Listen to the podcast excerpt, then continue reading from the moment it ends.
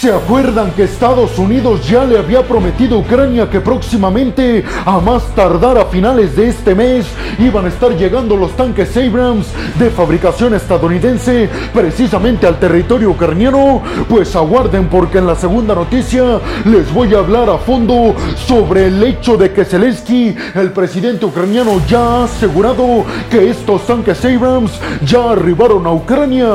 Les daré todas y cada una de las consecuencias que van a tener estos tanques Abrams para ayudar a la contraofensiva ucraniana en el sur para reconquistar Melitopol y en el este para reconquistar la región de Bakhmut. Sin embargo, no es con esa noticia con la que vamos a empezar este video. Abróchense los cinturones porque en la primera noticia de este video vamos a arrancar hablando de que un comandante específicamente el comandante a cargo de la flota marina rusa en Sebastopol en la península de Crimea acaba de ser eliminado, es decir, perdió la vida. Y es que no sé si ustedes recuerden o vieron el video peregrinos, pero yo el día viernes les publiqué un video en donde les di a conocer la noticia de que un misil de crucero de largo alcance había impactado el cuartel general del ejército ruso precisamente en la región de Sebastopol en la península de Crimea, el cuartel general que es hogar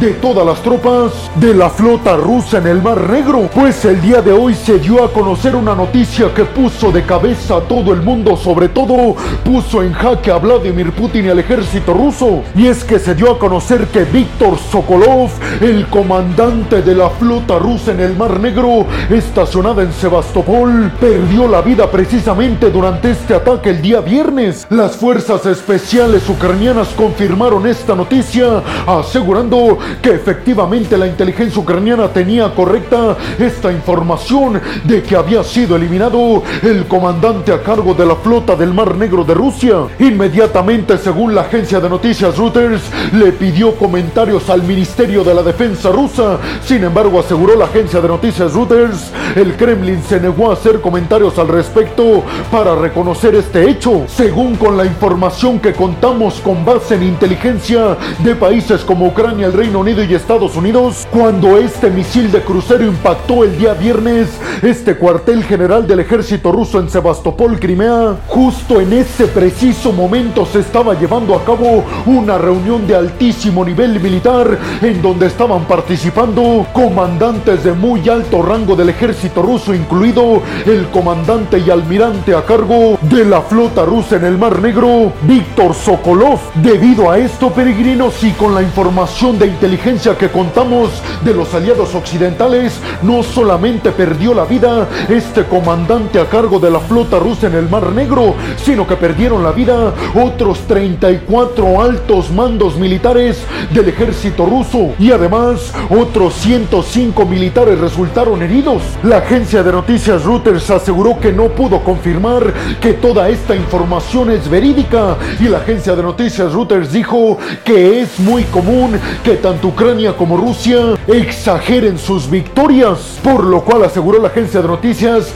debemos de ser muy cuidadosos asegurando que efectivamente todos estos altos mandos generales del Kremlin perdieron la vida. Lo que sí podríamos dar por un hecho peregrinos es que el almirante comandante a cargo de la flota rusa en el Mar Negro, Víctor Sokolov, perdió la vida, acechando así un fuerte y contundente golpe en contra de toda la cúpula militar del Kremlin que está invadiendo Ucrania de forma ilegal. Según los informes que tenemos en todo el mundo, un misil de largo alcance británico Storm Sharon fue el causante de todo esto. El ataque fue perpetrado con un misil de largo alcance Storm Shadow. Después de que se diera a conocer esta noticia, inmediatamente después se dio a conocer que el día de ayer y el día de hoy Rusia ha atacado de forma masiva y de forma ilegal el puerto de Odessa, específicamente un hotel simbólico en la región. Por su parte, Rusia ha denunciado ataques en contra de Belgorod, la región rusa limítrofe con Ucrania, y ataques con drones militares en contra de Moscú,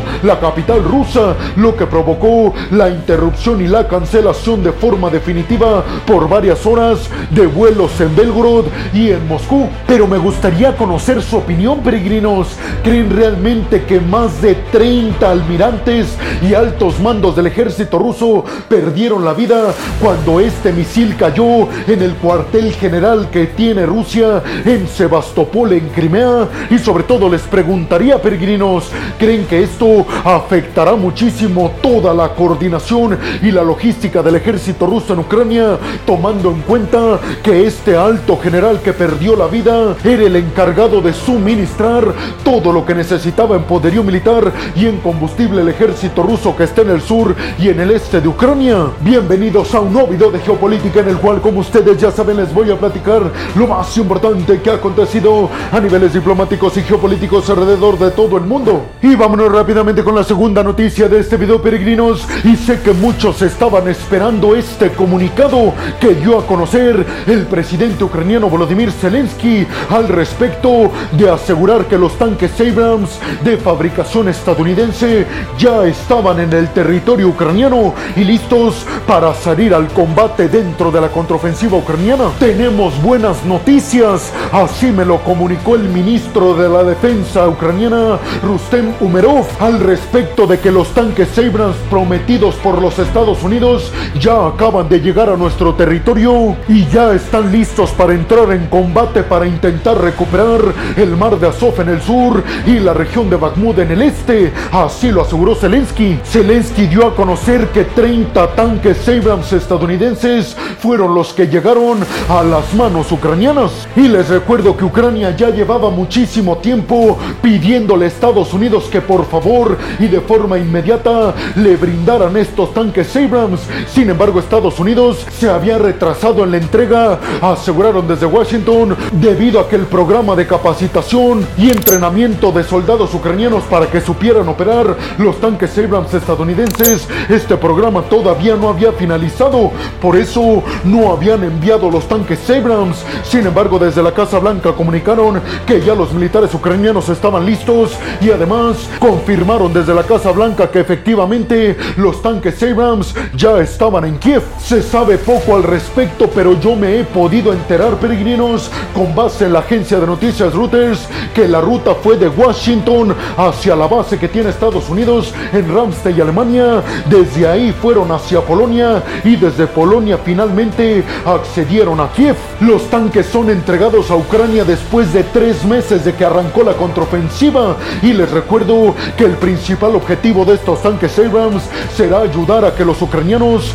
lleguen al mar de Azov y recuperen Melitopol en el sur y recuperen Bakhmut en el este. Todo esto antes de que llegue el invierno que está a la vuelta de la esquina. El presidente de los Estados Unidos, Joe Biden, aseguró el día jueves cuando recibió al presidente ucraniano Volodymyr Zelensky en la Casa Blanca que esta misma semana iban a estar llegando los tanques Abrams, pero muchos no pensaron que fuera precisamente el día lunes cuando estuvieran llegando. Por su parte, el Kremlin ha dicho que cataloga como el cruce de una línea roja por parte de Estados Unidos al entregarle los tanques Abrams de fabricación estadounidense a Ucrania. Pero ahora me gustaría preguntarles si ustedes piensan, peregrinos, que los tanques Abrams darán realmente un gran impulso a los ucranianos para llegar al mar de Azov y recuperar Melitopol en el sur y para recuperar Bakhmut en el este. ¿Ustedes creen realmente que los tanques Abrams estadounidenses inclinarán la balanza a favor de los ucranianos para hacer todas estas recuperaciones de territorio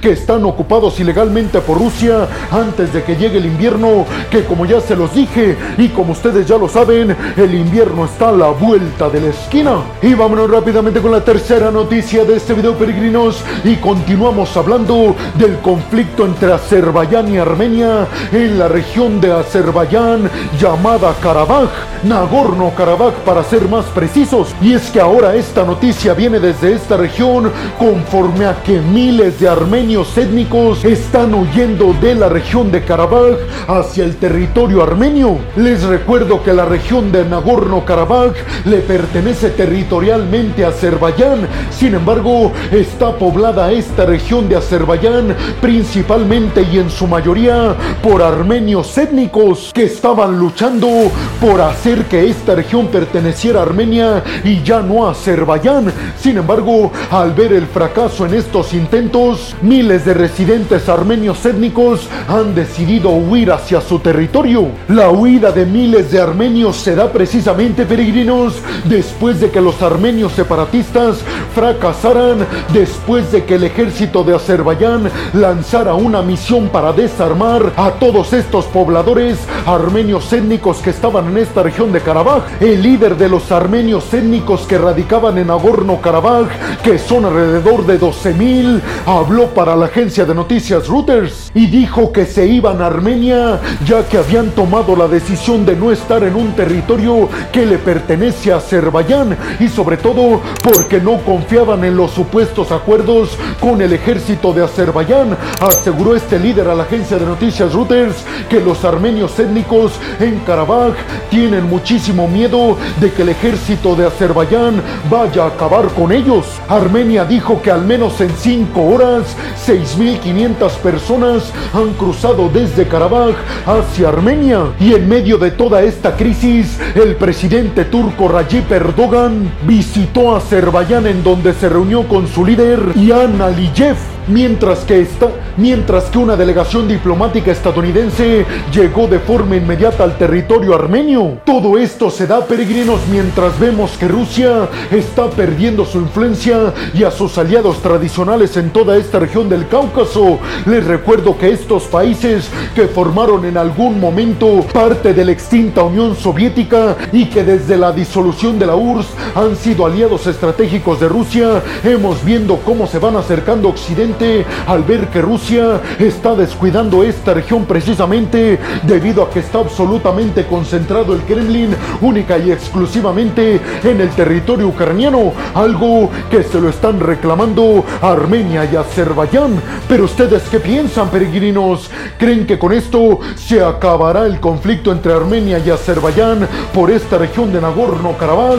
Y sobre todo les preguntaría, ¿ustedes creen que la ausencia de Rusia en toda esta región del Cáucaso está haciendo que estos países se acerquen cada vez más a Occidente, específicamente a los Estados Unidos. Creen que Estados Unidos está frotando las manos al ver que países que antes pertenecieron a la URSS están alejándose cada vez más de Rusia y acercándose más a Washington. Y vámonos rápidamente con la cuarta noticia de este video, peregrinos, y continuamos hablando de conflictos alrededor del mundo. Parece ser que lejos está el mundo de ver calmadas todas las tensiones alrededor del mundo. Conforme pasan los días, vemos que el mundo se va convirtiendo en un polvorín de tensiones, peregrinos. Y es que ahora nos vamos hasta el conflicto entre Serbia y Kosovo. Un conflicto que ustedes ya lo saben ha sido histórico después de que los occidentales apoyaran la autodeterminación de Kosovo de Serbia. Y es que unidades policíacas de Kosovo en vehículos blindados se movieron hacia el norte de Kosovo para garantizar la seguridad. Un día después de que cuatro personas perdieran la vida en medio de un enfrentamiento entre la policía de Kosovo y pistoleros serbios étnicos que viven precisamente en esta región del norte de Kosovo y que no quieren pertenecer a Kosovo, sino más bien a Serbia. Se dio a conocer el día de ayer que separatistas serbios en el norte de Kosovo se habían atrincherado en un monasterio ortodoxo serbio que está ubicado en Kosovo, en esta región del norte y desde ahí estuvieron enfrentándose contra la policía de Kosovo y dicen que este enfrentamiento dejó a cuatro personas sin vida, como se los acabo de comentar, peregrinos. Esto obviamente desencadenó las críticas y elevó las tensiones entre Kosovo y Serbia. Y quien ya se pronunció al respecto fue el líder serbio Busic, quien le dijo a Kosovo que debe de cumplir su promesa y su compromiso de garantizar la seguridad de los ciudadanos serbios que están radicando en el norte de Kosovo. Estados Unidos condenó la acción de la policía de Kosovo asegurando que no tienen que llegar a ese grado de enfrentarse contra ciudadanos serbios que radican precisamente en esta región del norte de Kosovo. Rusia aseguró por su parte que está vigilando cuidadosamente las tensiones cada vez más grandes entre Serbia y Kosovo. Les recuerdo que el 90% de la población en Kosovo es de la etnia albanesa y al menos unos 50 mil serbios que radican en Kosovo, principalmente en el norte, no apoyan el hecho de que haya dos estados, Serbia y Kosovo. Ellos quieren que todo el territorio sea reconocido como parte de Serbia. Pero ustedes qué piensan, peregrinos? ¿Veremos finalmente un acuerdo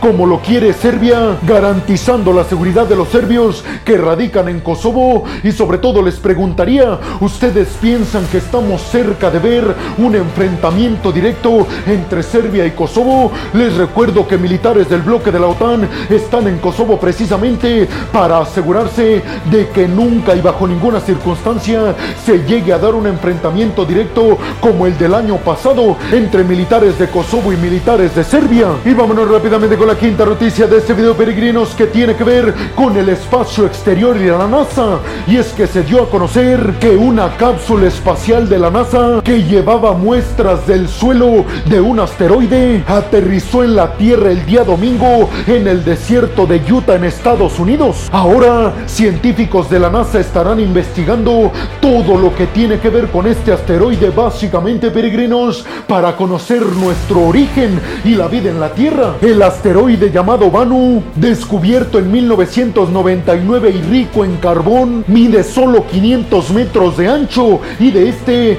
se recopiló estas muestras de suelo. Los científicos de la NASA aseguran que estas muestras ayudará a reafirmar la teoría que asegura que los asteroides que cayeron en la Tierra hace millones de años fueron los que trajeron las partículas a la Tierra necesarias para la creación de vida en nuestro planeta. Las investigaciones aseguraron desde la NASA en Houston comenzarán de forma inmediata. Pero ustedes qué piensan, peregrinos? ¿Creen realmente que las partículas que trajeron a la Tierra asteroides que cayeron hace millones de años son los causantes de nuestro origen y de todas las especies de vida en la Tierra? Y vámonos rápidamente con la sexta y última noticia de este video, peregrinos. Y ahora nos vamos hasta un escándalo que está sucediendo en Canadá.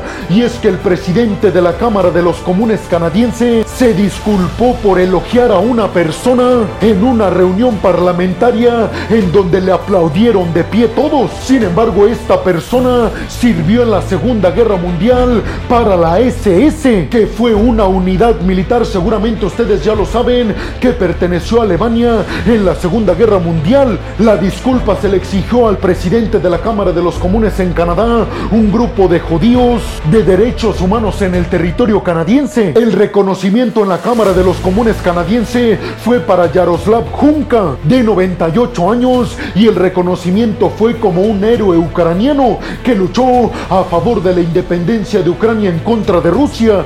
El problema, peregrinos, es que este ucraniano sirvió para la SS, es decir, para Alemania en la Segunda Guerra Mundial, lo cual causó un escándalo gravísimo en todo el mundo. De hecho, Rusia mandó llamar al embajador canadiense para dar explicaciones de este hecho, pero ya el presidente de la Cámara de los Comunes en Canadá pidió disculpas asegurando que no tenía idea del pasado de esta persona ucraniana y asegurando que toda la responsabilidad recae en él, ya que nadie sabía que iba a estar en la Cámara de los Comunes y que nadie sabía además que él iba a pedir los aplausos y el reconocimiento de todos los parlamentarios en Canadá a su favor. Pero ustedes qué piensan de esta noticia, peregrinos? ¿Creen realmente que el presidente de la Cámara de los Comunes canadiense no tenía idea del pasado de este militar ucraniano? Y bueno, hemos llegado al final del video del día de hoy, peregrinos.